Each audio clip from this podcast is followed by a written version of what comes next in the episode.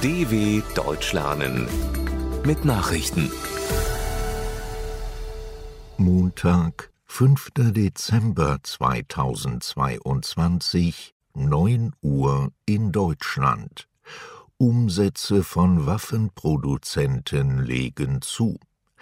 Die weltweit führenden Rüstungsunternehmen haben trotz pandemiebedingter Lieferkettenprobleme im vergangenen Jahr ihre Umsätze steigern können.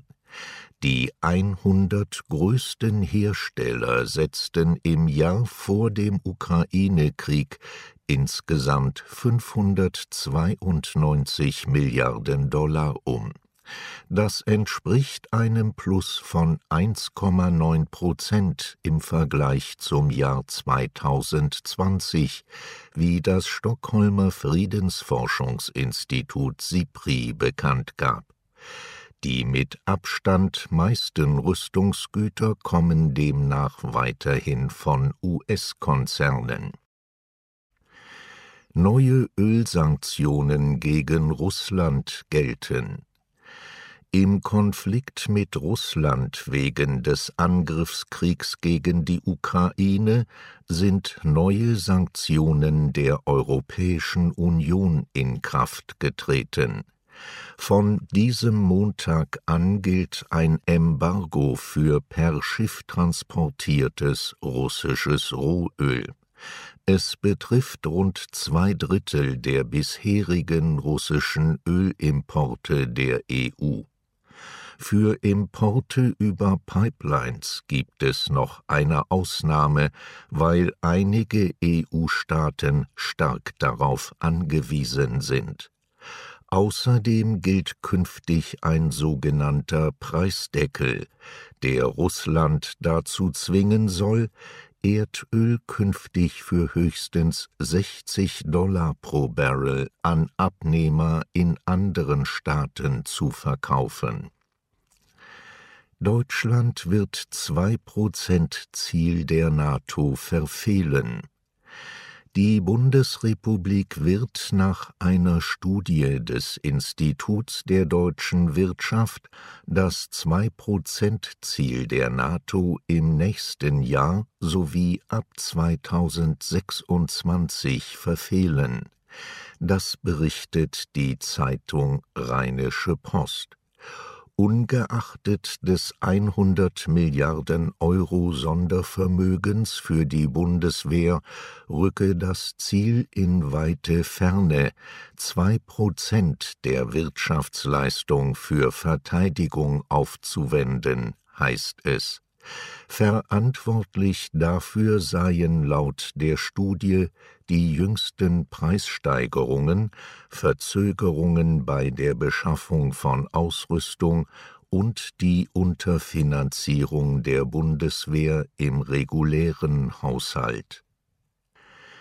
Baerbock startet Antrittsbesuch in Indien Bundesaußenministerin Annalena Baerbock ist zu einem zweitägigen Aufenthalt nach Indien gereist. In Neu-Delhi will sie mit ihrem Kollegen Subramaniam Jaishankar auch über die Folgen des Kriegs in der Ukraine beraten Indien trägt westliche Sanktionen gegen Russland nicht mit, bei UN-Resolutionen zum Ukraine-Krieg enthielt sich das Land. Weiteres wichtiges Thema soll die Zusammenarbeit bei der Energiewende weg von Öl, Kohle und Gas sein. Die deutsche Ministerin will zudem ein Abkommen mit Indien unterzeichnen, das das Studieren, Forschen und Arbeiten im jeweils anderen Land erleichtert. Demonstration für Maltas Abtreibungsverbot in Malta sind tausende Menschen auf die Straße gegangen, um gegen eine angedachte Lockerung des strikten Abtreibungsverbots zu protestieren. Es handelte sich um die größte Demonstration dort seit Jahren. Malta ist das einzige EU-Land, das Abtreibungen generell verbietet. Dies gilt selbst dann, wenn das Leben einer Frau durch die Schwangerschaft gefährdet ist. Vor allem die mächtige katholische Kirche Maltas und die Mitte-Rechtsopposition haben sich gegen eine Reform ausgesprochen. Dadurch würde der Weg für eine vollständige Liberalisierung von Abtreibungen geebnet, argumentieren sie. Dagestan meldet Massensterben von Robben. Im Nordkaukasus sind an der Küste des Kaspischen Meeres zahlreiche tote Robben angespült worden.